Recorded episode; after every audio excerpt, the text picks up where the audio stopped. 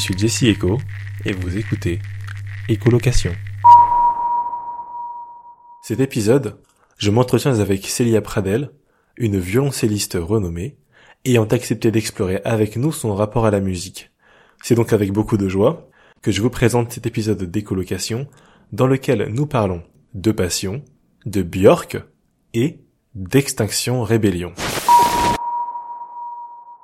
Bonjour tout le monde, comme d'habitude c'est euh, Jesse Echo pour un nouvel épisode d'écolocation. Aujourd'hui je suis en compagnie de Célia Pradel et donc euh, je vais avoir euh, ben, l'opportunité de lui parler pendant quelques instants. Célia, est-ce que tu pourrais te présenter à l'audience? Alors, bonsoir à toutes et tous. Moi, c'est Célia Pradel. Je suis violoncelliste.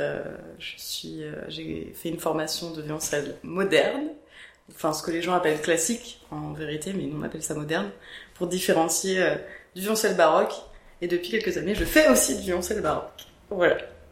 Ok. Alors, petite question comme ça. Enfin, c'est quoi la différence entre ces différents, enfin, courants, quoi, classique, baroque Alors, en fait, la musique enfin, ce que les gens appellent euh, normalement la musique classique, c'est ce qu'on appelle nous le moderne, parce qu'en fait le classique, normalement, ça correspond à une période particulière euh, de l'histoire. Mhm. Donc il y a les compositeurs classiques, euh, Haydn, Beethoven, etc. Et en fait, moderne et baroque, c'est plus une technique de jeu et euh, aussi, euh, c'est pas les mêmes instruments en fait qu'on utilise. En moderne, c'est des cordes en métal mhm. et avec une pour le avec une pique. une pique? Une pique télescopique qu'on pose par terre en fait. Ah oui, je vois, ok. Voilà, ce qui a développé la, la virtuosité en fait de l'instrument, beaucoup. Mais qu'est-ce que ça permet à la pique en fait? Ça quoi? Ça prend de la stabilité Exactement, ça stabilise l'instrument et euh, notamment pour aller euh, chercher euh, des, des, notes assez aiguës assez rapidement, bah, c'est plus facile en fait parce que ça stabilise l'instrument. On est plus ancré au sol en fait. Hmm. Et aussi l'archet est pas le même. en baroque, il y a différents archets selon les époques. Il y a les archets 17e, qui sont courbés vers le haut au lieu d'être courbés vers le bas. Euh, Ils sont plus fins, euh, ils sont plus légers. Et euh, la grosse différence, c'est les cordes. On met des cordes en boyau, comme ça, ça fait pas très. c'est plutôt badass. ça, ça, dépend des gens. Et, euh, et pas de pic, du coup, pour le coup. Il y a pas de, c'est entre, c'est posé entre les jambes, en fait. Ah, c'est posé entre les jambes. Voilà, il n'y a pas de, de, c'est juste euh, les, les jambes qui stabilisent là. Alors question un peu bête, je me suis toujours demandé, enfin pourquoi les violoncelles avaient cette forme-là? Est-ce que c'est pour initialement, enfin caler entre les jambes Bien c'est juste pour la résonance en général? Bah je pense que c'est effectivement un peu des deux en fait. Je pense que bah c'est le rôle des basses vu que la caisse plus elle est grosse, plus euh, plus on est dans les graves. Bah comme la contrebasse c'est encore plus euh, hmm.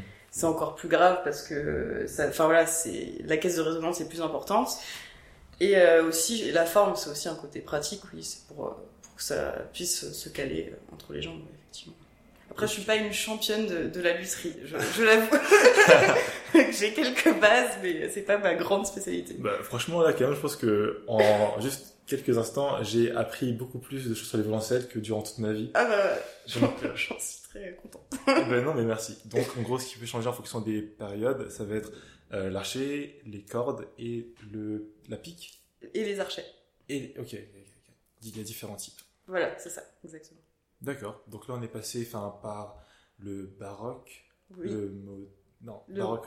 Et si, si, c'est baroque et, et, moderne. Baroque et moderne. Voilà, mais qui correspond effectivement à. Enfin, en fait, si on veut être hyper précis, euh, c'est. Euh, euh, enfin, le baroque, c'est pareil, c'est une époque, mais ce qu'on appelle le baroque, c'est ce qu'on joue sur boyau. Mais en vérité, on a commencé à jouer sur cordes en métal assez tard, beaucoup plus tard que ce qu'on pense en fait. Euh, par exemple, jusqu'au 19e siècle, les gens ils jouaient encore sur boyau, même, même euh, au, début 20e. Ok, alors en vrai, j'ai plein de questions. J'ai vraiment envie de te poser, mais celle-là est plus importante. Pourquoi on est passé sur des cordes en métal en fait? Parce que les, euh, les boyaux c'est très capricieux, c'est très. Enfin moi j'adore ce son. C'est il y a beaucoup plus d'harmonique. c'est une résonance qui, qui qui est plus brute en fait. Et le métal, ce que ça permet, c'est de stabiliser un peu tout ça, et aussi ça bouge beaucoup moins, parce que les cordes en boyau, ça bouge beaucoup. On dit un peu que les baroqueux, ils passent plus de temps à s'accorder qu'à jouer, et c'est pas tout à fait faux, quoi, parce que c'est très sensible euh, au changement de température, euh, et, euh, et du coup, enfin voilà, dans, dans, certains répertoires, ça peut être vite embêtant de devoir s'accorder toutes les 30 secondes, quoi. Donc euh, voilà, ça permet une certaine stabilité de la corde. Bon, super intéressant. non, super intéressant. Donc là, on a parlé de, enfin, beaucoup de musique classique qui est plus complexe que ça. Oui. C'est juste une période. C'est ça. Je retiens. euh, maintenant, j'aimerais te poser une question peut-être un peu plus générale. Enfin, euh, qu'est-ce que tu as écouté en musique, euh, enfin, récemment, genre Récemment Ouais. Alors moi je suis une grande fan de FIP. Ah. J'écoute FIP euh, un peu en boucle parce que ce que j'aime bien c'est qu'il n'y a pas de pub. Ok. Et euh, bon ça c'est le côté pratico-pratique. Euh, j'aime bien écouter euh, d'autres choses que quand je travaille parce que en fait pour moi quand j'écoute de la musique toute la journée chez moi, mais euh, quand j'écoute quelque chose euh, pour me détendre, j'écoute pas les choses que je bosse parce que en fait sinon je suis concent- enfin je me mets dans un mode un peu euh, travail quoi. Hmm, Alors. Voilà, c'est ça. Alors que quand j'écoute FIP, bah, il y a, il y a plein de choses qui, qui passent. Et en plus, il y a des choses aussi que. Enfin, il, il passe du baroque d'ailleurs sur FIP, entre autres. Ok. Mais c'est hyper éclectique, quoi. Il y a de tout. Et, euh, et moi, j'ai vraiment euh, grandi dans un truc où, euh, où on n'écoutait pas forcément du, du moderne, très peu. Enfin, même quasiment pas. Moi, je, enfin, mes parents étaient pas du tout, sont pas du tout musiciens. Et, euh, et du coup, je pense que j'aime bien, euh, j'aime bien ça, quoi. Donc, euh, Mm. ouais, FIP, il y a un peu tout. Et enfin, il y a, y, a, y a beaucoup, beaucoup de choses euh, très différentes. Donc, c'est un peu difficile de dire quelque chose que j'écoute en particulier en ce moment. Euh, Enfin, en ce moment, j'écoute vraiment beaucoup la, la radio Ok, la radio. parce que ça me permet aussi de, de me laisser porter euh, par, euh, par les choses. Mais pour le travail en ce moment, souvent aussi j'écoute ce que je vais jouer, mais là je me mets plus en... Enfin, enfin Tu passes en vraiment en mode concentration, Voilà. tu analyses. exactement, je me, enfin, ça me permet de me rendre compte de là où il y a des trucs où il faut travailler, là où, on- où il y a des choses où nous on dit... euh, on va jouer à poil, quoi. D'un coup, on entend que... c'est imagé, mais c'est vraiment ça. D'un coup, enfin, ou à un moment, ah, on n'entend plus que le pupitre de violoncelle, donc là, il va falloir le bosser, ce passage, quoi. Ah, ok, donc là, c'est ça. En gros, enfin, tous les regards sont un peu sur toi, quoi. Voilà, c'est ça, c'est le, moment où il faut pas se planter. Et là, Mm. tu dis, ah, tiens, euh, ça, je, cette mesure-là, il va falloir vraiment la bosser. Et en ce moment, du coup, c'est euh, une vie de héros euh, de, de Strauss que je vais jouer à la Philharmonie en décembre.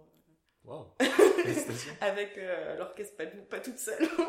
Ah, mais c'est incroyable. Euh, attends, une, une vie de, une vie de héros une vie de héros.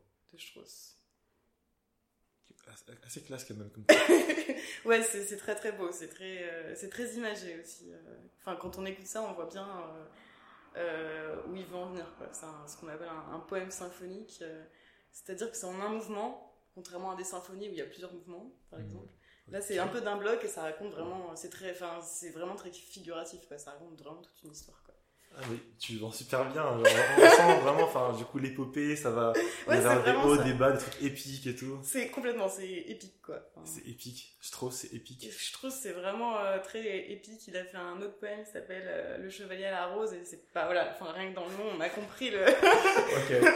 très romantique euh, et, euh, et euh, avec un, un énorme effectif quoi. Enfin, et ça c'est c'est ce genre de choses quand on est dans l'orchestre, c'est assez fou quoi parce qu'on est euh, quasiment une centaine de musiciens donc le son doit juste résonner, il y a Voilà. une sorte de puissance, quoi. oui puis c'est hyper fourni quoi. C'est enfin au niveau de l'écriture, c'est très complexe. Enfin il y a, il y a énormément de voix. euh, Mm. Et euh, voilà, c'est c'est vraiment euh, quelque chose. Enfin, c'est vraiment euh, la, la fin de, du romantisme, mais, mais poussé à fond, quoi. Ok.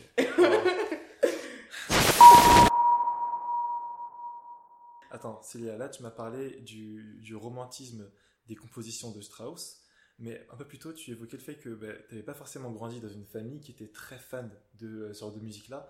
Enfin, je- moi, je me demande quelles étaient les musiques de ton enfance. Euh, alors, franchement, c'était très éclectique aussi. Ok. alors, euh, un artiste que j'adore, euh, qui me rappelle vraiment mais, ce qu'écoutaient mes parents, euh, c'est Otis Redding. Pour moi, c'est euh, c'est un peu. euh, c'est un peu mon dieu, quoi. Parce que je trouve qu'au niveau de, de la sensibilité, enfin, quand, quand on sait qu'il est mort à 26 ans, je me dis, quand on l'écoute, il a une maturité, enfin, c'est c'est te- c'est tellement émouvant ce qu'il fait, en même temps, c'est jamais trop, c'est hyper juste, quoi. Puis j'adore aussi les, les sons qu'il utilise, il, il utilisait beaucoup de cuivre. Et, euh, et ça, c'est vraiment des sonorités que j'adore. Et puis, et puis la sol, et puis, enfin voilà, le truc très dans l'émotion. euh. Et euh, je pense que ça, c'est vraiment euh, un, un artiste qui m'a énormément et qui, enfin, qui me marque, euh, enfin, que j'écoute régulièrement. Enfin, son album, je le connais par cœur, mais, je peux l'écouter euh, euh, en boucle. Enfin voilà, je peux me faire des sessions. Euh, mon père, il aimait bien Creedence aussi. Creedence. Ah ouais, les gens connaissent pas trop. Pourtant, c'était un des groupes les plus connus euh, des années 60. Ok, ok, Très d'accord. rock. D'accord. Stylé. Voilà, ouais, beaucoup de musique des années 60. Après, mon père, euh, pour être honnête, il, il- il écoutait aussi euh, dans la voiture Nostalgie. Il faut, il faut être honnête. Je pense que beaucoup de personnes écoutaient Nostalgie dans la voiture. voilà. Donc, j'ai aussi toutes les références de musique française, euh, bah, avec des trucs très chouettes et des trucs un peu euh, moins chouettes, quoi. Un peu. euh. Non, non, attends, tu peux pas dire ça sans. Bon, c'est mal, c'est mal. On, on aime tout le monde ici, mais il faut quand même donner des petits noms. Quel, à quel, moment- genre, quel artiste t'écoutais ça, t'étais en mode Ah, c'est pas ouf. Bah, je- non, mais c'est- genre Jodassin, moi, je suis pas fan. Quoi? Allez, comment, comment on peut pas aimer Jonas Non, ouais. Autant, Ok. autant euh, Johnny Hallyday, c'est pas ce que j'écouterais moi, mais je Mm. trouve qu'en tant qu'artiste, il est respectable. Enfin, il- genre, pour moi, c'est un artiste. Euh, après, euh, bon, tout ce qu'il représente à côté, c'est vraiment pas trop mon délire. Ouais. Mais en tant qu'artiste, enfin, c'est un vrai interprète. Enfin, je trouve qu'il communique vraiment quelque chose. Euh, bon, Jodassin sûrement euh, à son échelle aussi, mais bon, disons que ça me, T'as moins touché, t'as moins raisonné avec ça. voilà, c'est ça. Bon, bah, Claude François, évidemment. euh, Enfin, euh, ce, ce genre de choses. euh, Enfin, voilà, enfin, vraiment, euh, tout ce qu'on tout ce qui peut passer euh, sur Nostalgie. Puis, à côté de ça, aussi, beaucoup de. Ma, ma mère est, est euh, kabyle, donc aussi de Idir, énormément. Ah, Voilà. d'accord. Donc, euh, tous les tubes, Baba Vainouva, etc. euh, donc, ça aussi, euh, quand j'allais chez ma grand-mère, il y avait toujours de la musique. voilà, kabyle, arabe, etc. Donc, et, mais, et puis ma grand-mère chante- chantait beaucoup. D'accord. Parce que voilà, là-bas, tout le monde, enfin, tout le monde sait un peu jouer de Darboka, chanter. euh. Mm. Et euh, du coup, c'était très, euh, c'était très, ouais. En fait, je me suis rendu compte de ça assez tard, mais, mais ouais, quand j'allais chez elle, il y avait toujours de la musique, quoi. Enfin, c'était toujours très joyeux, euh, très festif, quoi. C'est super ça comme euh, ambiance dans laquelle il faut en grandir, j'imagine. Ouais, ça m'a, ouais, ça m'a ouais, énormément euh, marqué, ouais, et beaucoup enrichi, ouais, je, je pense. Et on se rend pas compte quand on est dedans, puisque c'est, c'est, c'est, c'est- voilà, enfin, on est trop petit pour, pour moi, tout le monde. euh, écouter de la musique à table, enfin, aller danser après manger. C'était euh, juste euh, la norme. voilà, c'est ça. Et en fait, je me suis rendu compte en dansant bah, que non, pas forcément, quoi. Mais euh, oui, c'est sûr que je pense que peut-être le fait que, que moi je sois sensible à ça, euh, puis ma soeur aussi, qui, qui est musicienne aussi, alors que voilà, encore une fois, mes parents, euh, pas du tout, mes deux parents sont instits. Ma Mhm. mère, c'est la personne qui chante la plus faux de, de l'histoire, je pense. Euh, donc ouais, je pense que euh, sans doute ça a dû jouer, sans doute. Mais voilà, enfin, c'est très, enfin, rien de, enfin, moi j'ai choisi le violoncelle. euh, je pense vraiment pour des raisons, je me souviens même plus trop, j'ai un peu honte de ça, mais euh, si j'ai toujours été sensible aux sonorités graves, c'est-à-dire que les instruments aigus c'est quelque chose, ça me crispe un peu. Dans l'orchestre, je peux trouver ça très beau, mais disons que je, je pourrais pas en jouer d'un instrument aigu. Je pense que si j'avais pas fait du violoncelle, j'aurais fait du basson, du corps ou, ou de la guitare basse, mais, mais pas, pas de la flûte, quoi, par exemple. D'accord, non. T'avais besoin. Enfin, tu préfères, tu préfères ces couleurs. Enfin, c'est. Je sais pas pourquoi j'ai pensé à des couleurs chaudes, mais Bah, ils sont un peu si. chauds en fait. ouais. Bah si, parce que le violoncelle, c'est la même tessiture que la voix humaine. C'est pour ça que les gens sont souvent assez sensibles au violoncelle. C'est vraiment, Ah. c'est vraiment les mêmes tessitures que la voix. Donc euh, forcément, euh, je pense que c'est un instrument du sensible aussi pour ça, quoi, qui, qui parle aux gens. Parce que c'est comme la voix, c'est très proche de... C'est vraiment la même tessiture, quoi. C'est super beau ça. Ouais. Waouh. Mais en effet, ça doit créer une sorte de, je sais pas, une sorte de projection. Enfin, juste au niveau du son. Enfin. Ah oui, oui, non, c'est sûr. Et puis ça, ça, ça vibre. Enfin, c'est oui, comme tu dis, t'as très bien dit, c'est ça. C'est une espèce de truc très, euh, très chaleureux, quoi. Enfin, ouais, on se sent un peu entouré euh, par, euh, par cet instrument, quoi. Hmm. Et bon, mais tu joues du violoncelle. Est-ce que tu joues d'un autre instrument Enfin, je sais pas. Là, tu fais, enfin, tu pratiques cet instrument-là à un niveau professionnel, enfin, assez incroyable. T'as parlé un peu plus tôt de la philharmonie, enfin, au détour d'une phrase. C'est très stylé. Merci. Et je sais pas, est-ce que durant tout ce parcours-là, enfin, t'as appris d'autres instruments ou bien le violoncelle, ça reste vraiment, enfin, ton instrument à toi, enfin, c'est ton coup de cœur Bah non, c'est vraiment, euh, c'est vraiment mon coup de cœur. Bah du coup là, en ce moment, je joue sur deux instruments, un violoncelle moderne et un violoncelle baroque. Ok. J'ai joué un peu pour un projet, euh, mais bon, j'ai un peu triché euh, de basse électrique, mais montée comme un violoncelle. Donc c'est un peu la triche. ça- ça compte pas, ça compte pas. Donc euh, j'ai fait une tentative à un moment de, de chanter en parallèle parce que tout, en fait, tout vient beaucoup du chant. Justement, ces instruments, euh, ils ont à la base, euh, enfin et aussi c'est pour ça que ça m'intéressait de revenir au violoncelle baroque. À, la base de ce que c'était nos instruments, c'était beaucoup pour imiter la voix en fait. Et du coup, je me suis dit bon, et puis, et puis en fait, euh, c'est, c'est terrible quand on quand on arrive à un certain niveau dans une discipline de revenir débutant dans une autre. je trouvais que je chantais affreusement mal. et du coup, je l'ai très très mal vécu. Et puis si, j'ai fait quand même euh, bah, du sourdo dans une batucada.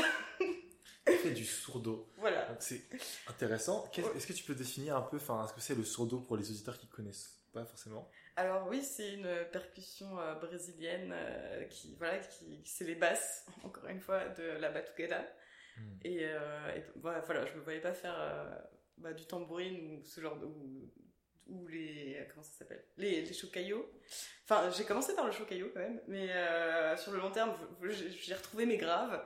Et en fait, c'est ce qui donne un peu le, la rythmique, enfin la, la pulsation, quoi, de, de, Mm. de, de la batucada. C'est vraiment la base euh, rythmique, quoi. Et, et euh, après, j'ai fait ce qui s'appelle de la troisième, et là, c'est un peu plus euh, un instrument où- qui est toujours des, des basses, mais c'est le seul instrument où on peut improviser un petit peu. Oh, sympa. Donc voilà, et ça, c'est vraiment, c'est vraiment quelque chose que, que j'ai adoré faire parce que c'était complètement autre chose. Mm. Déjà, c'était tout à l'oral, alors que bah, moi, j'ai étudié une musique très très écrite. Oui, c'est ça. Même si. euh, Partition, c'est oui, voilà. très, très carré. Enfin, moi, j'ai appris comme ça. Après, dans mes études, euh, je- j'en suis venue à faire euh, pendant trois ans de l'impro libre, et euh, dès que je peux, j'en fais. Et, et du coup, j'ai adoré justement jouer sans partition. Mais c'est vrai que la base de ma formation, c'est tout euh, à l'écrit, quoi.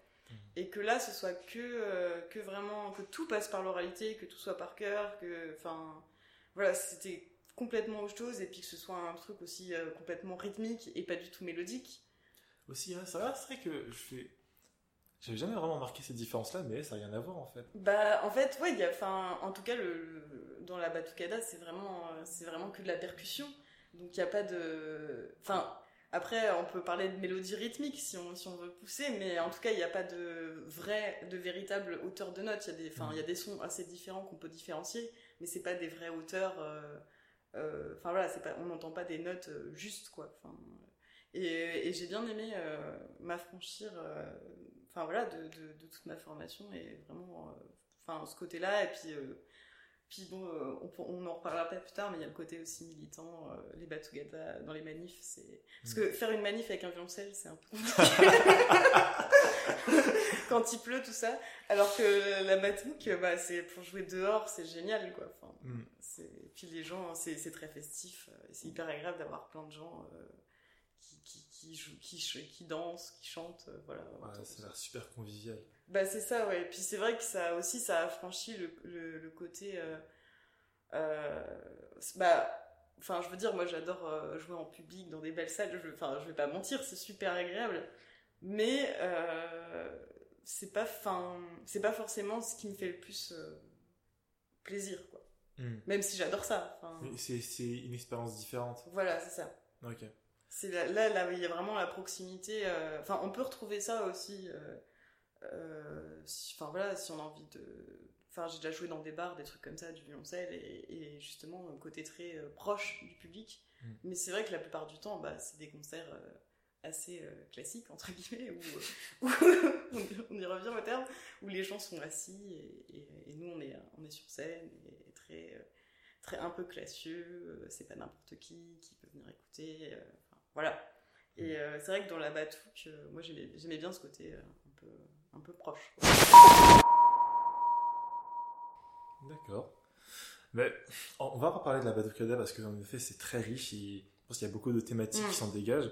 Mais tu as, dit un mot, c'est le mot expérience, Oui, que je trouve assez intéressant. Euh, tu viens donc de cette, euh, cet environnement musical où tu as du Johnny, malheureusement du Dassin. euh, t'as quand même aussi, enfin, tous, euh, voilà, enfin, cet héritage, dit, enfin, Kabyle avec, enfin, ta famille qui chante et tout ça, c'est très chaleureux. Je me demande, est-ce que à l'adolescence, il y a une sorte de, je sais pas, d'exploration, d'expérience du coup, enfin, c'était quoi ce que t'écoutais comme ça quand t'étais ado Tu étais un peu, je sais pas, en quête d'un truc?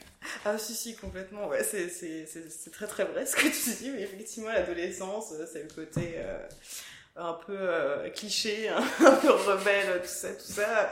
Donc, enfin, je pense que comme beaucoup de gens euh, de, de mon âge, moi c'était plus, euh, moi je suis allée plus du côté euh, rock, euh, voire hard rock, euh, voire métal. Ah oui, ok, intéressant. moi j'ai écouté euh, avant que ce soit, euh, parce que maintenant ça a changé, c'est plus du tout tout ça, mais j'écoutais beaucoup euh, genre Oui FM. Euh, où c'était vraiment ouais enfin, des trucs bah, enfin je sais pas Slipknot Marilyn Manson euh, Wow. Sum 41 euh, enfin voilà Off- Offspring Offspring j'ai beaucoup beaucoup écouté euh, quand j'étais plus jeune euh. donc euh, ouais ouais où- Mm. j'étais un peu en mode pseudo euh, pseudo gothique tout ça euh. Et, ah, là, je suis curieux parce que, enfin, tu me dis, tu me parles des groupes, tu me parles de, de la radio, et moi, je pense un peu à ce truc-là, on va faire le métal, comme beaucoup de courants musicaux, c'est un peu une sorte de culture à part entière.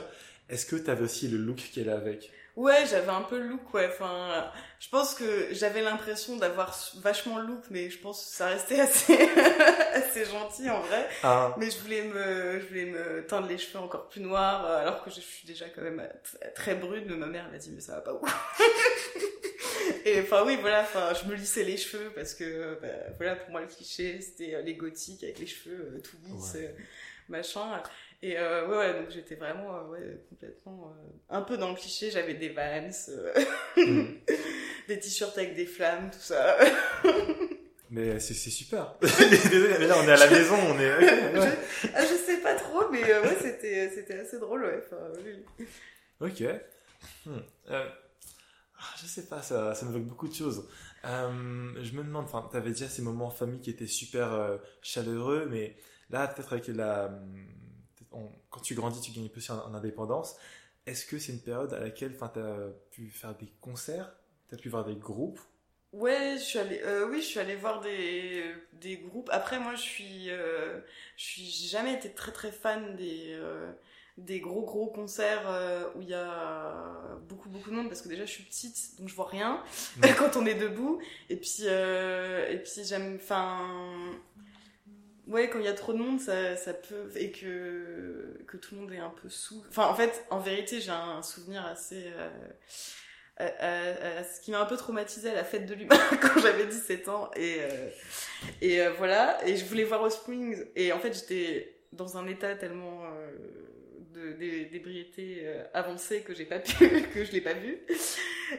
Donc donc les gros concerts comme ça c'était pas forcément euh, forcément mon truc. Après euh, à l'âge de 16 ans il y a un concert pas du tout euh, gros enfin pas du tout en, extérieur ou quoi que ce soit très classique encore une fois qui m'a beaucoup marqué c'est quand j'avais 16 ans ma mère m'a payé une place pour aller voir Yo-Yo-Ma voilà et, Oh, wow, ok. et euh, et euh, enfin en plus euh, enfin c'était c'était très particulier parce que enfin voilà moi mes parents sont instituts moi j'ai grandi à Stein dans le 93 on vivait enfin c'est pas pour faire misérabiliste c'était vrai. On on vivait dans, en HLM etc et ça enfin voilà d'acheter une place pour Yuma ça représentait pas rien euh, à cette époque là pour ma mère qui venait de se séparer etc et, euh, et du coup, ça m'avait vraiment beaucoup, euh, beaucoup, beaucoup ému, quoi. Parce que bon, déjà, c'est un musicien extraordinaire, et, puis d'avoir cette chance. Et puis, euh, puis j'étais allée toute seule parce qu'elle pouvait pas.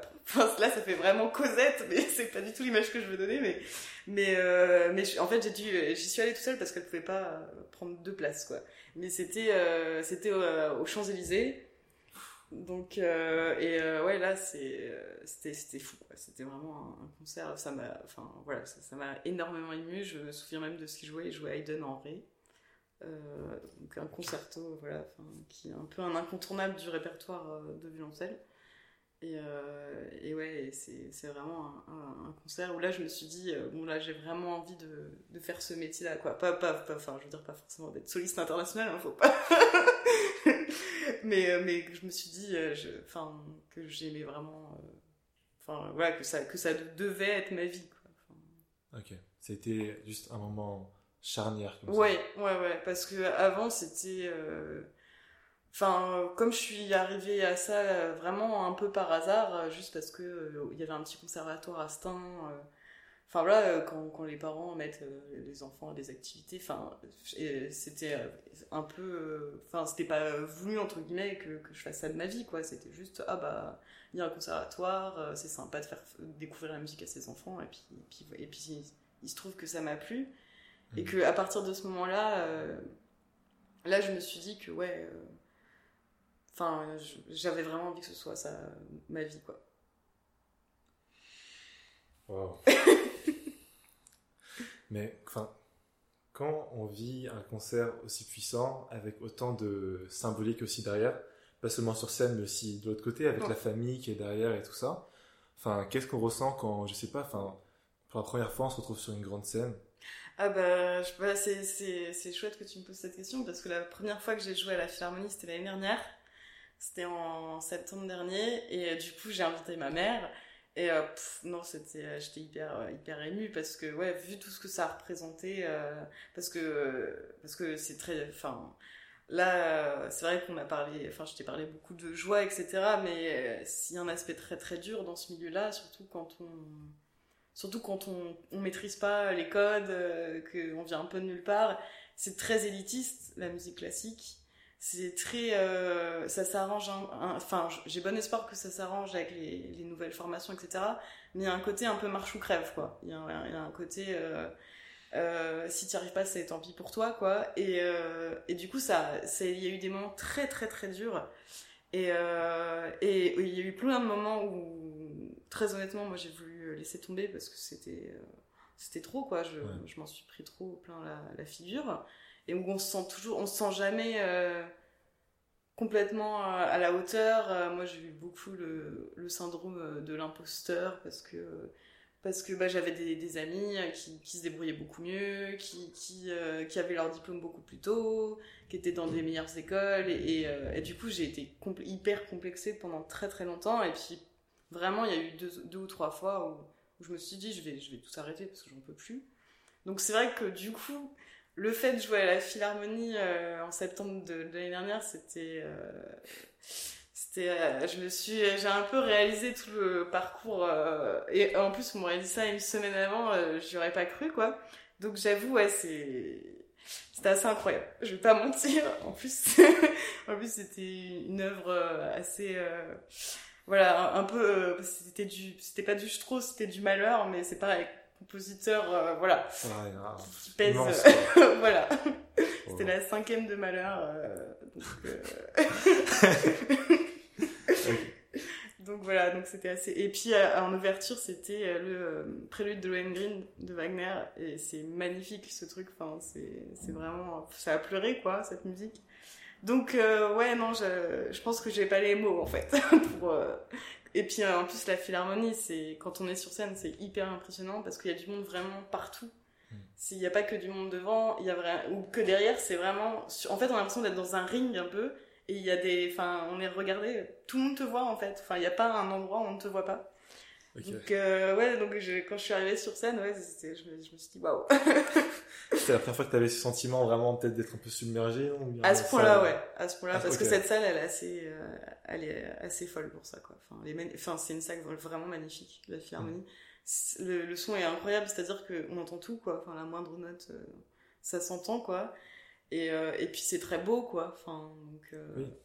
Donc, euh, donc ouais, ouais, euh, cette dimension à ce point-là, ouais, c'est. Après, on pourra pas parler plus tard euh, de, du concert avec Björk parce que c'était encore autre chose. Mais là, c'était vraiment la, la, première fois où, ouais, ouais, ouais, je me suis dit, ouais, genre, ah ouais, quand même. ah, je sais pas trop comment enchaîner après ça, si ce n'est dire juste félicitations. Bah, merci beaucoup. ouais, ok tu as parlé du fait que ben, toi, tu as eu ce, enfin, as souffert de ce syndrome de l'imposteur parce que tu n'avais pas forcément, euh, pas forcément les codes de ce milieu-là. Est-ce que, bon, ça a demandé beaucoup, beaucoup de travail, mais maintenant que tu arrives à ce stade-là où tu peux, je pense, euh, regarder ton parcours et être très fier de ce que tu as accompli, est-ce que tu aurais des conseils à donner à des personnes qui n'ont pas forcément les codes dont tu parles? Bah, bah déjà merci, mais euh, ouais c'est enfin une super euh, question. Euh, bah ouais, en fait bon ça va être un peu peut-être cucu ou quoi, mais c'est la vérité. Enfin c'est à dire qu'il faut faut pas lâcher l'affaire quoi. Enfin même si même s'il y a des gens qui te disent euh, en gros tu vas jamais arriver parce que moi on me l'a dit hein, mais vraiment euh, moi j'ai déjà eu un jury et puis j'avais 12 ans quoi j'avais pas 30 ans quoi qui m'a dit en, en gros euh, des violoncellistes tu sais il y en a des millions genre en fait euh, laisse tomber quoi enfin mais c'est quoi cette violence genre à 12 ah oui, ans quoi? ah oui non mais en fait il y a un côté très frontal dans, dans ce milieu là parce qu'on est tout seul avec son prof. Donc c'est c'est un, une relation hyper particulière parce que vraiment c'est un face à face et il y a des profs qui peuvent qui ont qui peuvent qui ont détruit euh, des et en fait des même des générations je pense euh, de ou de gens qui, qui ont fait euh, qui ont fait soit autre chose ou soit qui, qui se sont dit bon j'arrête la scène je deviens enfin même si l'enseignement c'est génial je dis pas du tout le contraire mais qui ont arrêté qui, qui ont choisi d'être enseignants parce que ils supportaient plus euh... ouais la pression. voilà c'est ça et oui, ce que je, le conseil que j'aurais donné, c'était vraiment euh, à partir du moment où, on bosse et qu'on est vraiment euh, passionné par ce qu'on fait, bah faut pas faut pas laisser tomber parce que enfin il y a toujours des chemins euh, différents qui existent et, même si on essaie de nous faire croire qu'il y en a qu'un qui est possible, bah c'est pas vrai, sinon je serais pas là vraiment. Et et en fait, il y a aussi moi le côté un peu plus militant de dire on laisse toujours la place aux mêmes en fait et juste pour ça, euh, non quoi. Enfin, genre euh, ne, leur laissons pas toujours euh, les bonnes places quoi. Enfin, et et ça je vois. Enfin, comme je bosse pas mal aussi en conservatoire etc. Et ça je vois beaucoup dans des conservatoires parce que moi j'ai été vraiment à beaucoup de conservatoires de banlieue. J'ai enfin j'ai été pas mal à Aubervilliers et ce que je trouve génial c'est qu'au début dans les dans les premiers cycles etc. C'est vraiment des gens du d'Aubert quoi. Enfin des des, des gamins d'Aubert et puis plus le niveau monte, plus moins on en voit en fait. Et plus c'est encore une fois c'est toujours les mêmes. Enfin il y a qu'à voir euh, le les, les gens dans un orchestre quoi. Enfin voilà on va pas se mentir quoi. Okay, ouais. Et euh, il y a cette espèce de tri qui se fait euh, petit à petit. Ça je trouve ça terrible en fait. Enfin je trouve ça et je pense que ça aide pas aussi à, à renouveler. Euh, enfin la les mentalités quoi alors qu'il faudrait parce que moi moi je pense que moi je suis une espèce de ravie de la crèche. Moi à partir du moment où je joue je suis heureuse mais des gens blasés qui jouent comme quand ils vont au bureau il y en a aussi. Et euh, euh, c'est terrible parce qu'on sait même plus enfin je pense qu'il y a des gens ils sont tellement formatés qu'ils savent même plus s'ils aiment vraiment ça quoi. Et je me dis vu le métier qu'on fait qui est quand même une chance incroyable je me dis c'est vraiment dommage. Alors qu'il y a à côté de ça il y a d'autres personnes qui aiment vraiment ça et qui sont empêchées bah, soit matériellement soit parce qu'on leur laisse pas euh, leur chance quoi. Enfin et, euh, et ça je enfin et c'est pour ça que enfin je dis euh, surtout euh, surtout lâchez pas l'affaire quoi. Enfin parce que ce serait trop dommage quoi. Ouais. C'est un, un, super conseil et c'est assez incroyable de voir en fait tout, tout ce que ça brasse en fait. Parce que enfin comme tu le dis enfin ça met le doigt sur quelque chose de plus profond quoi. Le fait que ben les orchestres, ça a toujours cette aura. Enfin, euh, je sais pas, enfin, musicien professionnel, c'est quelque chose d'incroyable. Mais finalement, quand on vient, comment dire, quand on a un œil extérieur sur ça, on sait, on sait assez peu sur ce que traversent ces personnes-là. On sait assez peu sur le fonctionnement de ce milieu-là. Et quand tu euh, dis ce truc-là euh, en mode, euh, ben, toi, c'est une passion, c'est un truc qui vraiment qui te fait vibrer, euh, comme les cordes, haha. euh, mais d'autres personnes y vont comme au travail. C'est c'est un peu comme si un mythe se cassait pour moi. Bah oui, je sais, mais c'est terrible parce que parce que moi je suis comme toi, c'est-à-dire que c'est pour moi c'était inimaginable de penser qu'à un moment on puisse, enfin, être blasé de ça. Après, évidemment, enfin, je veux dire quand on fait 6 euh, heures de répète dans la journée, évidemment qu'il y a des moments où on est fatigué. Euh, enfin, je veux dire, on est des êtres humains, donc euh, je veux dire qu'il y a des moments où on est un peu moins dedans parce que bah parce que on a la tête farcie, c'est normal.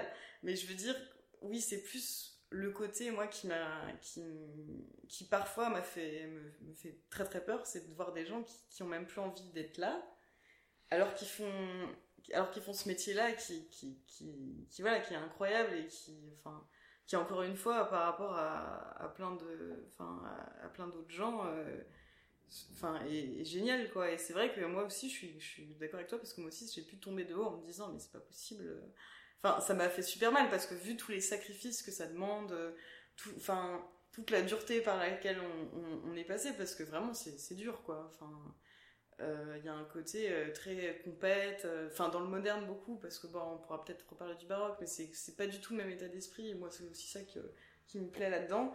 Mais dans le moderne, il y a un côté très, très compète, très, enfin, il faut toujours être le meilleur, quoi. Et je me dis, bah, tous ces sacrifices pour arriver et, euh, quelque part euh, plus savoir pourquoi on le fait, bah ouais, ouais, il y a un côté euh, qui est terrible. Après, c'est pas, c'est pas la majorité des gens, heureusement, mais il y en a quand même. Et, et, et, et ça, c'est un truc, bah, je sais pas comment on peut en arriver là. Enfin, moi, je pense que j'en serai jamais là, vu, comment j'ai bataillé pour, euh, pour y arriver. Mais, euh, mais, euh, et puis, vu comme j'aime ça, surtout, parce que aussi, c'est sûr qu'ils ont bossé, hein, c'est pas le problème. Mais, mais c'est vrai que ça, ouais, je suis, je suis d'accord avec toi, moi aussi, ça m'a fait un peu tomber des nues, quoi. Je me suis dit, mais comment c'est possible, quoi. Enfin, mmh, mmh. C'est tellement fou de se dire, on arrive. Enfin, moi, à chaque fois que je commence une session d'orchestre, quand je pose euh, mes fesses sur le siège et qu'on commence à. Souvent, on commence par euh, ce qu'on appelle filer euh, le morceau pour voir bah, ce qui tient, ce qui tient pas.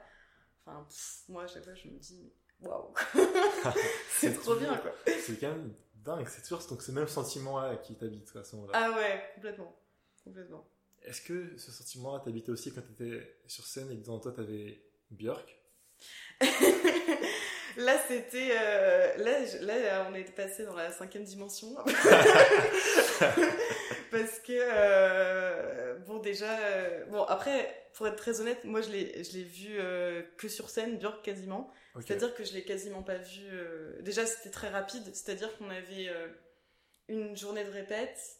Et euh, après, on avait deux concerts, mais on avait qu'une journée de répète. Et il fallait, euh, pour préparer. Euh... délai. ouais, c'est ça. Bah, en fait, elle était en, en tournée euh, européenne, je crois. Et du coup, ça, enfin voilà, c'était. Ils, avaient très peu de temps, quoi. Et puis en plus, elle, elle connaît ça complètement par cœur, quoi. Mais bon, déjà, bah, il y a la journée de, de répète, on était avec le chef, etc. On se dit, bon, déjà, les accompagnements étaient très très beaux. C'est-à-dire que c'est pas quelqu'un qui a fait ses accompagnements, c'est elle qui a fait les accompagnements. Moi, je pensais que qu'il y allait avoir, euh, tu sais, un peu une boîte à rythme ou, une batterie. Et en fait, non, on était que, euh, on était 30 cordes, euh, ou 32, c'est-à-dire 10 altos, 10 violoncelles, 10 violons et 2 contrebasses. Et c'est tout. C'est-à-dire, il n'y avait pas du tout d'autres instruments. Il n'y avait pas de vent, il n'y avait pas de percus. Ouf. Et, euh, et, c'était, et franchement, ces arrangements sont super beaux. Et euh, donc il y a eu la répète, bon, tu commences un peu à réaliser parce que tu rentres dans l'univers et tout. On l'a vu trois minutes euh, avant le premier concert, parce qu'on sait que on avait eu la chance, on a eu la chance à Paris d'avoir deux dates, alors que dans les autres villes, elles faisaient qu'une date. Donc j'avoue que c'était, pour nous, c'était assez royal parce que la première fois tu comprends tellement pas ce qui t'arrive que t'as pas trop le temps de de, de réaliser quoi. Et euh, c'est vrai que bon on l'a vu trois minutes euh, avant elle nous a dit bonjour euh, et moi j'étais là genre je me disais il y a un, mètre de moi il y a Björk genre, genre c'est trop bizarre quoi genre qu'est-ce qui se passe mais je me souviens quand j'ai reçu le mail je l'ai lu 20 fois genre mais vraiment on va jouer avec Björk je me suis dit oh ça se trouve on va jouer sa musique mais hmm. sans elle quoi ah d'accord ok donc on fait les morceaux euh, ça. parce que j'aurais trouvé ça enfin j'aurais trouvé ça très cool déjà mais là j'ai fait genre non mais vraiment on va vraiment jouer avec Björk et en plus euh, bah c'est 5000 places la scène musicale c'est la grande salle donc euh, c'est hyper impressionnant et puis, euh, bah, c'est vrai que, bah, par exemple, à la Philharmonie, c'est quand même beaucoup, même si la Philharmonie, Philharmonie, pardon, il y a un côté quand même assez accessible, les places sont pas trop chères, etc. Mais on va pas se mentir, c'est quand même un certain public, quoi. Ouais, tout de même. Alors que Björk, bah, voilà, c'est de la, c'est de la variette, donc euh, les tarifs sur scène, les gens ils crient et tout. donc t'es là genre, waouh.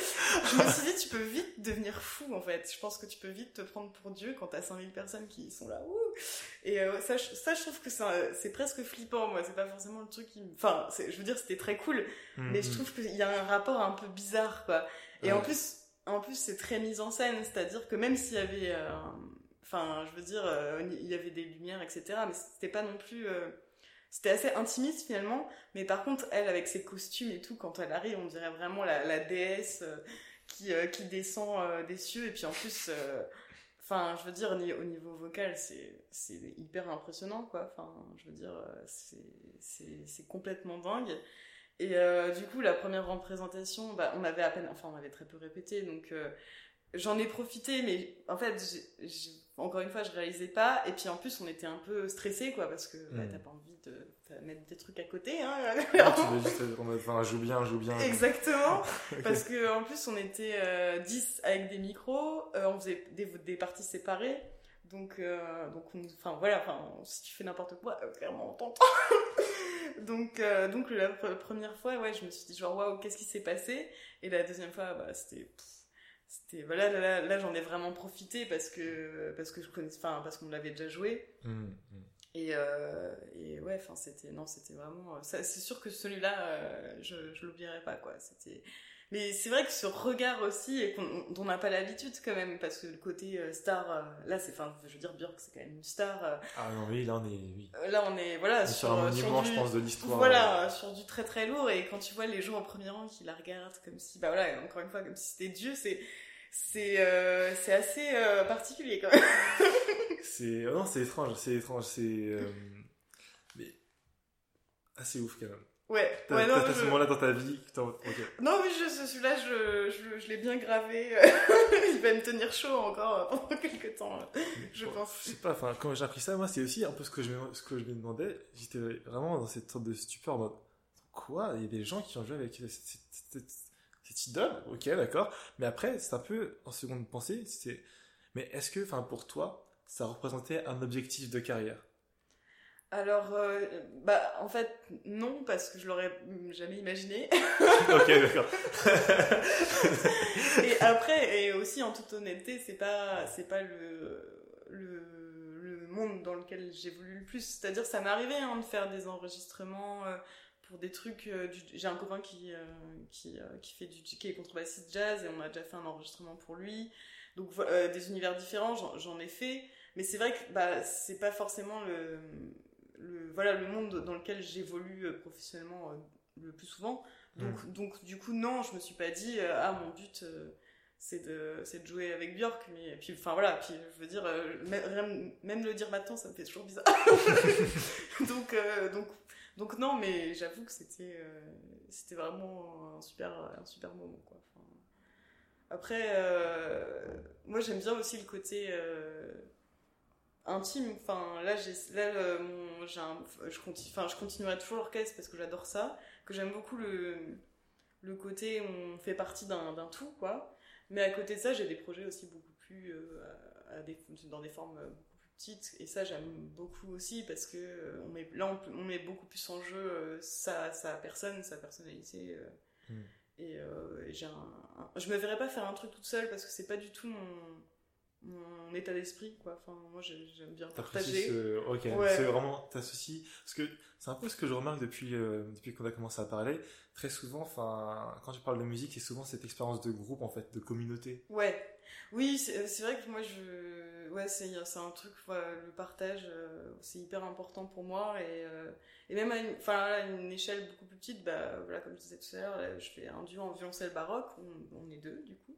Et du coup voilà deux on, voit la personnalité de chacune mais en même temps on est quand même deux quoi. Enfin et c'est vrai que ça m'intéresserait pas de faire quelque chose vraiment en solo parce que c'est pas du tout euh, mon état d'esprit quoi. Moi j'aime le côté collaboratif en fait. C'est un truc qui me plaît. Et puis de en fait d'échange aussi parce qu'on je pense qu'on s'apporte bah, des choses euh, énormément. Enfin à partir du moment où c'est un autre ça apporte forcément des choses différentes. Et, euh, mm. et c'est ça que enfin moi je trouve ça super euh, enrichissant. Enfin, c'est mon point de vue. C'est très subjectif quoi. Mais oui effectivement je ne verrais pas arriver toute seule sur scène. Quoi. Enfin, je pense que ça m'intéresse pas trop. ça s'intéresse pas trop. Non, enfin non, je pense que c'est pas, c'est pas, ça, ça me correspond pas en fait. Quoi. Ok. Hum, est-ce que ce sont ce, ces valeurs-là, c'est comment dire finalement, enfin cette vision de, de la musique, enfin qui qui t'a amené ultimement à participer à cette Batucada, enfin liée à Extinction Rébellion, où là il y a toute une toute une symbolique aussi quand même derrière. Bah ouais, je pense que je pense que c'est un c'est un tout. euh, C'est-à-dire que oui, moi je, enfin voilà, j'ai pas envie de de jouer toujours pour les mêmes déjà et euh, et, vraiment que enfin euh, enfin je veux dire dans l'idéal tout le monde devrait avoir accès à ça en fait. Et du- coup, la Batucada et, et le côté militant d'Extinction Rebellion, bah oui, c'est c'est assez lié parce que voilà, enfin, Extinction Rebellion, c'est la défense euh, de la nature, etc. Mais c'est pas, pas la défense de la nature pour, pour, pour soi, quoi. C'est. euh, Mm. Enfin, je veux dire, c'est pour, euh, c'est pour tout le monde, quoi. Et, euh, et oui, je pense que j'en suis arrivée là. euh, bah, parce qu'il y a le- les- dans la Batucada, il y a le côté artistique qui me plaît bien quand même. Tout de même. Voilà, quand même. et ouais, de, de mettre en, en joie les gens aussi dans une période qui, qui est plus que compliquée, hein, on va pas se mentir. Et euh, je trouve que c'est important aussi parce que je pense qu'on arrive plus à, à mobiliser par la joie que par, euh, que par la tristesse, même si quand on arrive à Extinction Rebellion, quand on fait le bilan, on n'a pas trop envie de rigoler, quoi. Ah, Mais, euh, mais je pense, ouais, je crois beaucoup à ça. Et puis je pense que, que, que la musique, ça peut transcender euh, beaucoup de choses et que ça peut faire beaucoup. Enfin, ouais, c'est. Je trouve comme valeur euh, de, de partage, de, de, de choses complètement. très humaines aussi. euh, et euh, qui reposent sur un truc qui est pas matériel en soi. Enfin, je veux dire, écouter de la musique. euh, Mm. Enfin. je veux dire, il devrait pas y avoir besoin de, conditions pour, pour ça, quoi. Enfin, c'est quelque chose, quand, quand il y a eu le confinement, on a été quand même re- reconnu comme non essentiel. et, et moi, je pense que plus on est en- dans des périodes assez compliquées, assez sombres, plus le côté sensible de l'être humain, euh, le enfin, plus c'est important, au contraire, quoi. Mm. Et euh, ouais, je pense que c'est pour ça aussi que je, que je le relie euh, au militantisme, quoi. Enfin, mais c'est c'est super beau. Encore une fois, non, mais c'est un podcast où je, je, je parle pas beaucoup parce que juste, euh, enfin, je, je, je, je passe un très bon moment. ah en bah fait. merci beaucoup. J'espère que vous aussi chez vous vous passez un bon moment. Mais euh, enfin, en fait, je trouve ça super beau dans le sens où, ben toi, enfin, cette bateau, cette, cette batucada et euh, ben, ceci, cet engagement associatif, et tout ça, enfin même pour l'environnement et tout, ben le, ce- le son produit par, par la batucada, tu l'as directement lié à la joie, à la célébration. Et euh, moi, genre, peut-être que c'est mon côté un peu mec, euh, macho, macho man, je sais pas. Mais enfin, on va parler de batucada et d'extraction de rébellion. J'ai directement, j'ai directement pensé à un truc, je sais pas, genre plus martial, plus, euh, enfin, galvaniser les gens, tu vois, dans leur engagement et tout. Et en fait, c'est, je sais pas ce que sur ce côté célébration et accessibilité, genre, ah, c'est bon. C'est bon. bah, ça, non, bah, ça fait plaisir, mais je vois ce que tu veux dire. Et c'est vrai que dans les percus, il y a un côté un peu euh, transcendantal et tout. euh, Ouais. Et, je vois, et euh, je vois très bien ce que tu veux dire. Et c'est vrai que côté, euh, ouais, euh, qui, euh, ouais, bah, qui, qui remet de l'énergie, etc. Mais après, euh, voilà, ça, ça dépend ce qu'on. Ce qu'on, ce qu'on- enfin, dans, dans quel état d'esprit on, on pense cette énergie. Mais ouais, moi, moi c'est vrai que c'est plus euh, le côté euh, festif. Mais euh, Célia, tu parles de, de festivités. Et enfin, pour toujours lier ça avec Action Rébellion, enfin, tu parlais aussi du fait que, ben, enfin, finalement, il y a une sorte de, euh, comment dire, d'accessibilité à la musique, Mhm. une sorte de partage où, enfin, peu importe, euh, j'imagine la provenance, l'origine, enfin, tout le monde a accès à la même musique et tout. Et moi, je me demandais si ça t'a pas un peu, euh, comment dire, aussi un- influencé dans ta façon d'enseigner, parce que sais que tu donnes aussi des cours Oui. euh, de violoncelle, enfin. Ah ouais, très. Oui, oui, tout- bah, totalement. Ouais. Ça, moi, ça... En fait, je me suis dit euh, bah, que. De toute façon, quand on a vécu euh, des, des trucs un peu euh, traumatisants, euh, enfin, dans la vie en général, mais que ce soit des profs, etc., je pense qu'il y a deux façons de réagir. Soit on reproduit, et moi, ce que je voulais surtout pas, soit on fait, on sort de surtout pas reproduire ce qu'on a vécu comme traumatisme, et ouais, j'essaie vraiment de. Enfin, j'espère que je, que je le fais, mais ouais, pour moi, c'est hyper important de pas du tout réutiliser ces, ces mécanismes-là, quoi.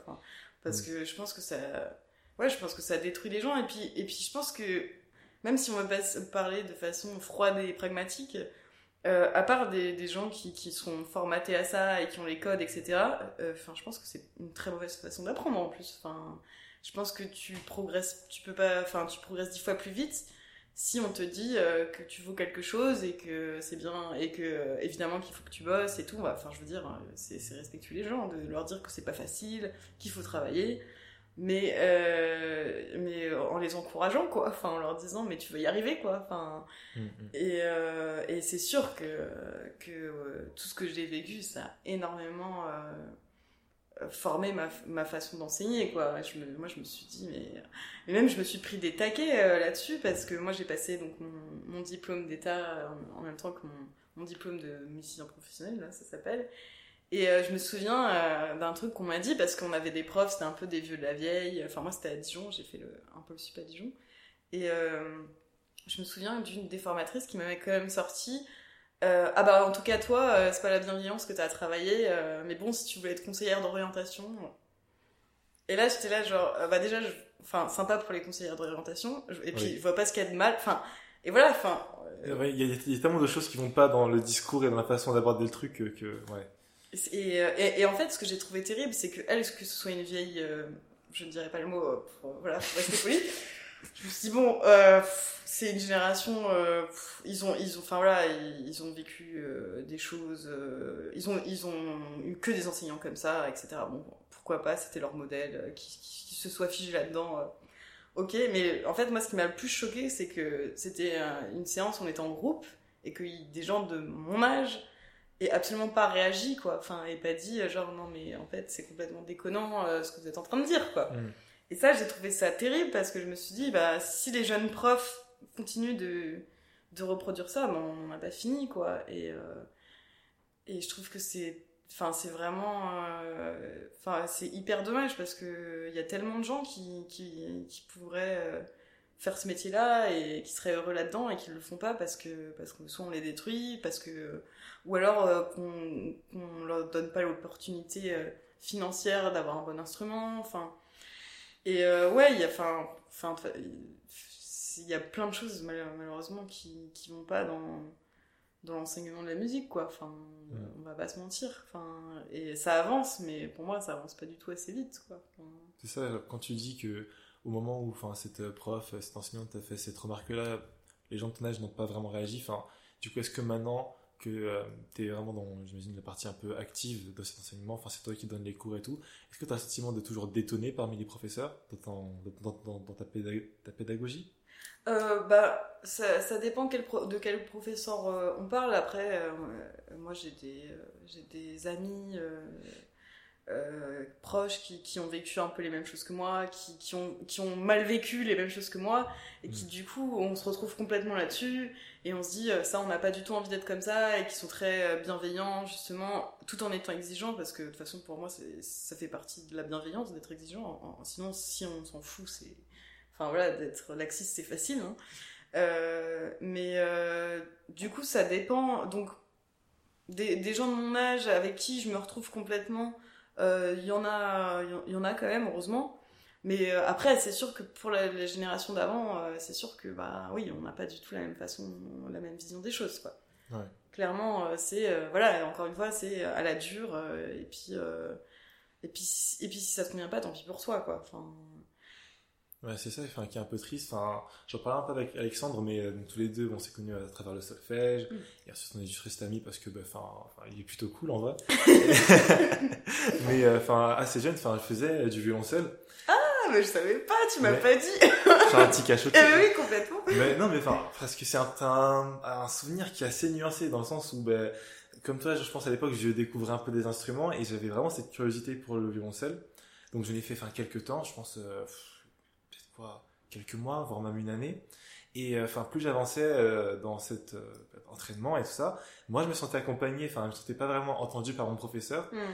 Et euh, ben, j'ai fait une sorte de transfert envers le, le violoncelle en mode ah ben c'est juste que c'est pas pour moi et que enfin voilà tu vois Hmm.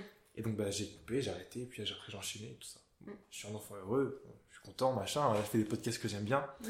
avec des gens cool, mais euh, enfin, Ouais, ouais, ça aurait pu être évité. euh, Bah ça, oui. quoi. Ouais, et puis euh, malheureusement, mais euh, t'es pas du tout le premier à, me faire part de, de ça, et je trouve ça. Et je trouve ça vraiment, enfin, voilà, encore une fois, je trouve que c'est du, c'est vraiment du gâchis, quoi, parce que ce serait fait différemment, euh, enfin, il y aurait plein de gens qui, qui continueraient euh, à faire de la musique, quoi. Et même, même s'ils en font pas leur vie, je veux dire, euh, mais au moins de continuer et d'être heureux de continuer, quoi. Enfin, Mm, mm. et oui, je suis d'accord que qu'il y a vraiment beaucoup, beaucoup de, de choses à, à refaire, et, et notamment dans, dans l'enseignement de, de nous, ce qu'on appelle maintenant euh, la formation musicale, parce qu'on dit plus solfège, parce que ça fait pas bien, mais en vrai c'est du solfège. Hein. Mais on aime bien changer les terminologies, ça change tous les deux ans, c'est c'est super. Euh, mais euh, ouais, et, à ce niveau-là, c'est vrai- c'est vraiment pas dingue du tout. Et, euh, et d'ailleurs, ça fait des, des, des musiciens euh, modernes, classiques, comme on veut, qui sont assez, qui sont pas très très bons en rythme, etc. Parce qu'il y a un côté tellement rigide euh, Mhm. que en fait, le, rythme, si c'est rigide, ça marche pas. En fait. Ok, dans le sens, enfin, comment ça, il faut être Bah, flexible, il y, a, il y a différents genres de rythmes? Bah, le rythme, c'est du rebond, c'est de la souplesse, c'est euh, c'est pas un truc figé en fait. Enfin, euh, si on a une pulsation, c'est un truc qui se balance en fait. Et si on a si si c'est s'il n'y a pas de balancement du tout, de et ben en fait ça marche pas. Et et, euh, et ça vraiment, je l'ai vraiment euh, constaté. Euh, c'est qu'il y a un truc dans le corps qui se passe pas en fait. Et du coup, on peut pas être en rythme parce qu'on sent pas vraiment le rythme quoi. Ou alors on est, on y est, mais mais c'est jamais exact parce que parce que le rythme c'est vivant en fait quoi. Si c'est mort, ça marche pas quoi. Voilà. Voilà. Ok, ok. Là, tu m'as laissé un peu sans voix, j'avoue que. euh, non, mais c'est. enfin, en fait, la façon dont tu le dis, ça semble évident, Mm. mais euh, enfin, je pense que c'est par notre éducation musicale ou bien peut-être notre rapport à la musique qui est assez, enfin, assez, euh, ouais, enfin, je sais pas, binaire, euh, comme ça, Oui. comme ça et tout. Enfin, Mais bien sûr. ouais. voilà, finalement, on, a, on finit un peu rigide. Mais complètement. Et, Mm. euh, et la rigidité, mais dans n'importe quel domaine, c'est pas bon en fait. C'est un truc qui fonctionne pas quoi. Et moi, ce que je fais quand j'ai des élèves qui ont des problèmes de rythme, bah, je les fais. euh, c'est pas, après, c'est pas, c'est pas moi qui l'ai inventé, hein, mais euh, ma- juste marcher en fait, parce que t'en, enfin, t'en dire, si tu, quand tu marches dans la rue, euh, tu l'as ta pulsation. Je veux dire, tu marches pas à rythmique quoi. et, euh, et en fait, de repasser par là, c'est, enfin, si on, en fait, c'est aussi mettre du sens. Si on met, si on met pas de sens et qu'on te dit, bah, tu vas faire deux croches noires et puis voilà, enfin, ça peut pas marcher en fait. Enfin, c'est, c'est, c'est pas possible quoi. Non, mais bon, comme on est en train de déconstruire les clichés les uns après les autres, je vais tenter une petite question. Peut-être que ça va vous plaire. Euh, Est-ce que tu pourrais, avec quelques mots, Célia, euh, comment dire, vendre la musique classique à l'audience? Parce que c'est un genre qui est très riche et qui a une histoire qui est euh, gigantesque. Euh, mais c'est pas le genre le plus populaire. Hmm. Je pense surtout parmi ma, ma génération, etc. Enfin, si tu pouvais trouver, enfin, sais pas, des portes d'entrée, enfin, qu'est-ce que tu dirais à quelqu'un, enfin, pour lui faire un peu apprécier la musique classique, je sais pas? Euh, bah, je dirais que qu'il y en a vraiment pour euh, tous les goûts parce que c'est très très vaste. Enfin, je veux dire ce qu'on appelle la musique classique, c'est un répertoire qui qui, qui est vraiment, euh, enfin, qui part de du va dire bah, justement des classiques, euh, Haydn, etc. Jusque euh, en fait jusqu'au XXe siècle quoi. Donc euh, donc déjà euh, selon l'humeur qu'on enfin qu'on a, selon ce qu'on a envie de ressentir, ce qu'on a envie d'entendre, il y a toujours il y a toujours le l'œuvre pour ça. Euh, si on a envie d'un- d'une chose euh, un peu, euh, enfin intime, etc. Bah il y a justement les, orchestres qui, sont plutôt hérités des orchestres de chambre. Voilà encore une fois le classique. Et après il y a y a toutes les symphonies de Beethoven. Beethoven il a ou Bach, enfin ou avant euh, Bach il a pas fait de symphonie Bach, mais euh, en fait on se rend pas compte que c'est une, musique euh, qui, est, très, très très riche, quoi. Je, je sais pas comment dire, et que la sensation procure un vrai, un véritable orchestre. Je Mhm. pense que c'est vraiment un truc euh, qui qu'il faut faire au moins une fois dans sa vie parce que ça a vraiment rien à voir euh, entre quand on écoute. Enfin, c'est comme tout. Quand, quand on écoute un CD et quand euh, on, on, enfin, on est enfin, face à des, des, des êtres humains, et puis le son que ça envoie, je pense que je pense que vraiment euh, c'est une expérience parce que son- on- les vibrations tout ça on peut pas les ressentir. Bah, je me souviens d'ailleurs euh, à la Philharmonie euh, la première fois que j'ai joué là-bas. euh, c'est une très belle salle, la Philharmonie. Il y a des places pas chères, ça fait partie de... Il y a des places qui peuvent être, je crois que ça commence à 5 ou 10 euros. Et vraiment, ça vaut le coup parce que la, salle est magnifique, que ça sonne bien. Voilà, je fais la pub pour la Philharmonie, je vais leur demander des sous et, euh, et je me souviens, euh, on finissait, je sais plus quel mouvement, sur un, do. Donc do, c'est la, note la plus grave pour le violoncelle. et c'est euh, c'est pas la note la plus grave que la contrebasse, mais euh, mais c'est dans c'est quand même ça reste quand même très grave. Ça, leur do, il est une octave en dessous de la note. Et en fait, ça ronflait tellement tous les violoncelles et les, et les, les contrebasses ensemble qui faisaient ce do que ça faisait vibrer vraiment le parterre quoi. et, et, vraiment, et ça, cette sensation-là, vous pouvez pas l'avoir euh, chez vous, quoi. Donc déjà pour ça, ça vaut le coup. conseille. Donc ton argument, c'est venez sur place, on fait trembler les salles de concert. Exactement. Et puis aussi euh, parce que ce serait cool pour nous bah de voir euh, des, des, des, jeunes générations qui qui euh, qui ont envie, en, vraiment envie d'être, enfin, même si c'est pas forcément facile d'y être, mais en fait, de, juste de jouer pour vous, déjà, ce serait super cool parce que moi, jouer pour des, des vieux mondains, c'est pas, c'est pas ce qui me fait le plus plaisir. Surtout que, surtout que on sait même, enfin, je suis pas sûre que, je pense qu'il y en a qui aiment la musique, mais je suis pas sûre que tout ce soit le cas. Je pense qu'il y a un côté aussi très, euh, bah, parce que ça fait bien, quoi. Ouais. Et euh, je pense que si vous, vous venez, c'est pas parce que ça fera bien et, euh, Là, je vous retourne un peu le truc, du coup. Hmm. et, et, que, ouais, enfin, je sais pas comment dire, à part que, enfin, ça procure vraiment des sensations qu'on retrouvera pas euh, dans d'autres musiques, qui seront pas moins bien dans d'autres musiques, mais qui seront différentes, en fait. Parce que le son des cordes associées au bois, associées au percu, enfin, voilà, c'est vraiment une espèce de, de mélange qui, qui a été pensé depuis des siècles et des siècles et que selon euh, quel moment de, de, de l'histoire de la musique qu'on choisit, c'est une façon différente aussi d'aborder ce mélange-là.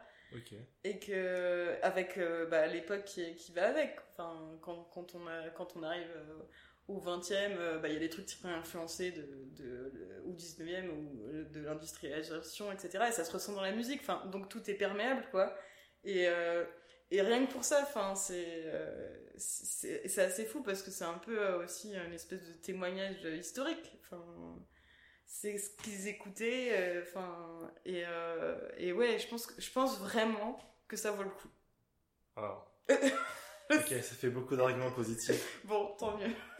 J'avoue qu'au début, j'étais un peu, enfin, sur ma réserve. C'est super bien, c'est sûr que mm. ouais, ouais, mais bon, je sais pas s'il me verrait vraiment comme ça écouter pendant longtemps la musique classique. Et là, enfin, tu as parlé un peu de, du fait que ça élargit juste en fait notre éventail d'imagine exactement musique et tout ça et enfin ouais puis même d'imaginaire sonore euh, enfin euh, je pense que ouais enfin euh, moi j'ai plein de j'ai plein d'amis qui sont qui enfin qui, qui, ont fait de la musique quand même et qui sont plus musiciens et qui qui qui écoutent pas enfin ou plus vraiment de classique et faut que je les traîne hein, parfois euh, quand je leur dis bonjour, bon, comme, comme, mon ami, euh, ils viennent quand même.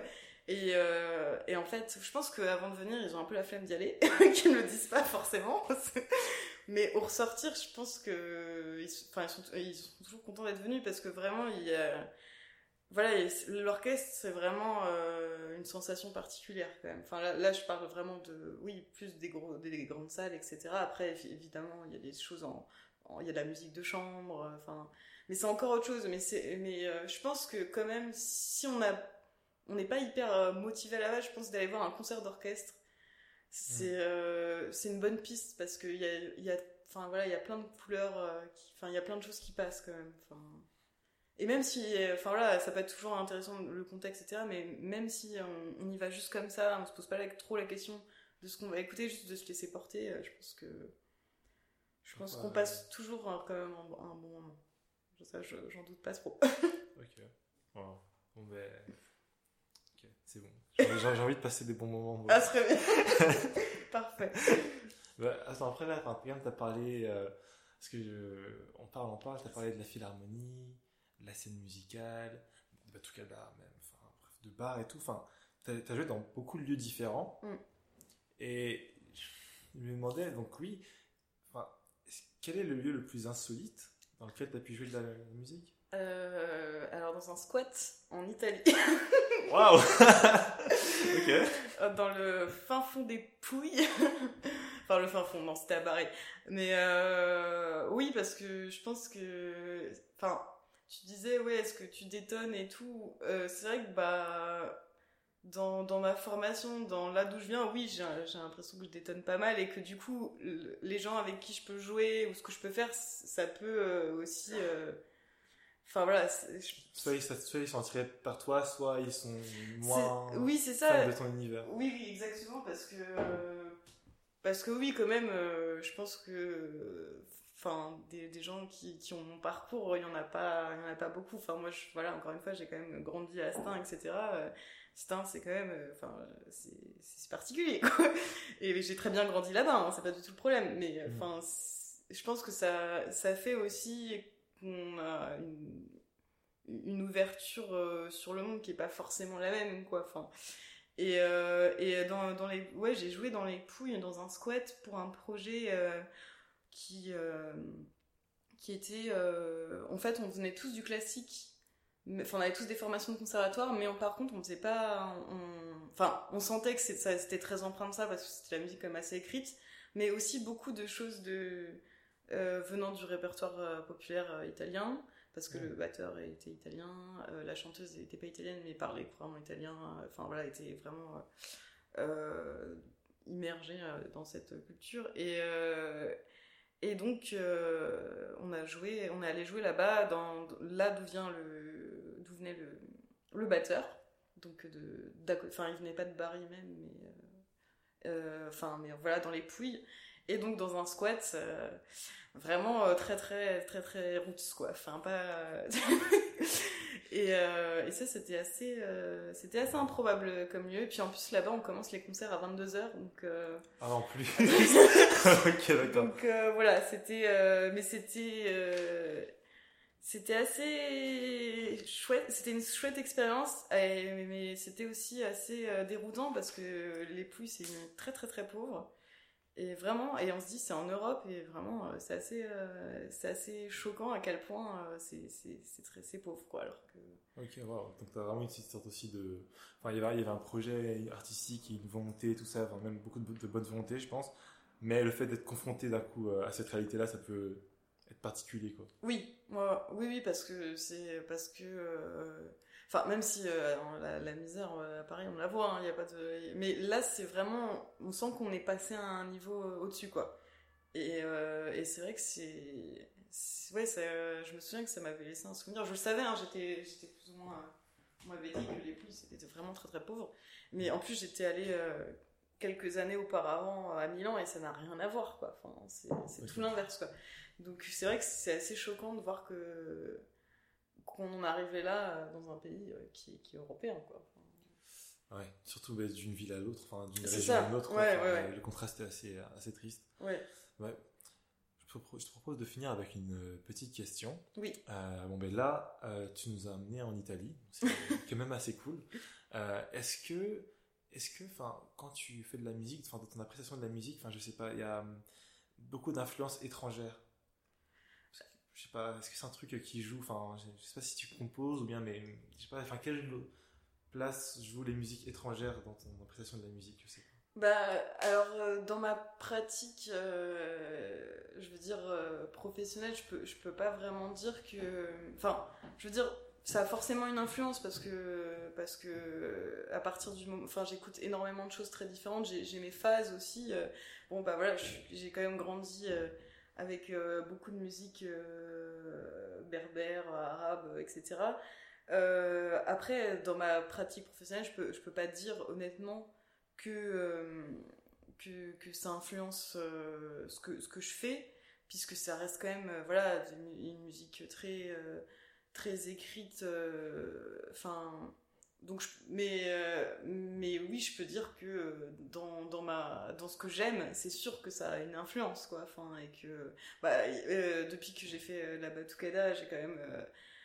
beaucoup plus, j'écoute pas mal, je vais souvent écouter les copains qui font de la roda, et bon, c'est vrai que la musique brésilienne ces, derniers temps a pris quand même beaucoup plus de place qu'avant parce qu'avant avant de faire de la batucada j'y connaissais rien en musique brésilienne et maintenant j'adore écouter la roda je commence à connaître les, les tubes et, et du coup dans ce sens-là dans mes goûts musicaux mais plus sur ce que je vais écouter enfin en extérieur de, de, ce que je fais moi mhm. c'est sûr que ça a une influence après, euh, bah, à part que, bah, euh, comme tu disais en Italie, que par exemple, bah, que en, en, baroque, on parle énormément de musique française et italienne, que c'est énormément, que les termes quand même euh, de musicaux c'est en, ah bah oui, en italien. Oui.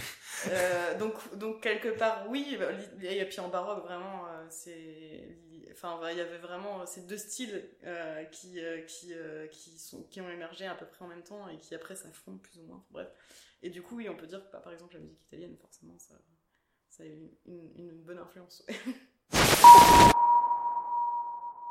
d'accord ben, franchement Sylvia merci beaucoup bah de rien c'était un plaisir alors en général juste avant de clore les interviews on a un petit segment avec Alexandre qui même pas mal euh, ça s'appelle, merci beaucoup Alexandre, ça s'appelle le karaéko. Ouais. Alors, euh, le karaéko, c'est simplement un karaoké inversé. Oula. C'est-à-dire que je vais te donner genre des paroles. Ouais. Et que tu vas essayer de, bah, si tu peux, t'inquiète, deviner la musique. Ok. Est-ce que tu te sens prête? Euh, Non. Mais c'est pas grave. Je stresse, je panique. Ce serait pas drôle sinon. Ce serait pas drôle en effet. Alors, je tente. Tant de pluie tout à coup sur nos fronts, sur nos champs, nos maisons. Un déluge ici, l'orage en cette saison. Quelle en est la raison? Est-ce pour noyer tous nos parjures ou laver nos blessures? Est-ce pour des moussons, des terreaux plus fertiles ou est-ce pour les détruire? Ça semble il y a des images, il y a des métaphores, mais c'est un peu complexe. Oui, ouais. C'est un peu complexe. Ok. Alors, si je te dis la première syllabe du nom de l'artiste. Vas-y. En tant qu'indice, ok. Id. Idi C'est du dire. Euh, bah, écoute, je connaissais assez peu, mais bon, j'ai la chance d'avoir un colloque qui, qui est kabyle. D'accord. Euh, donc des fois. ah, tu me l'aurais mis en kabyle, j'aurais. en, en kabyle, c'est beaucoup plus simple. non, mais enfin, c'est super intéressant, je sais pas. Ah, c'était pas fait. Enfin, c'est pas là en fonction de. C'est en fonction de, de ce que tu as dit. Ah, c'est ça, oui. Complètement en fonction de, ce que tu as dit. Euh, bah, Alexandre a été ultra réactif.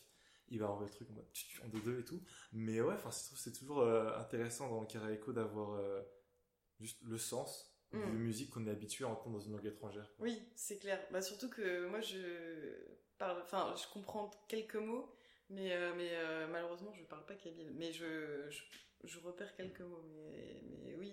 Et puis, euh, enfin, c'était, enfin, la musique de Idir, c'est, c'est très lié à la poésie, quoi. Ça, mm. ça s'entend. bon. Ben, beaucoup d'amour à Idir et à, son, à toute son œuvre. Ah bah ça. Célia, merci beaucoup. Bah de rien, c'était vraiment euh, chouette. yes. On va au revoir tout le monde et puis à très vite. Ainsi s'achève cet épisode d'écolocation, enregistré avec la participation de Célia Pradel. Mes remerciements vont à Alexandre Adam, réalisateur de l'émission, ainsi qu'à vous pour votre écoute. Si vous avez apprécié l'épisode, n'hésitez pas à nous le dire dans les commentaires ou tout simplement en le partageant autour de vous. Retrouvez l'ensemble de notre actualité sur écolocationpodcast.com et surtout, retrouvez-nous dans un mois pour une nouvelle transmission d'écolocation.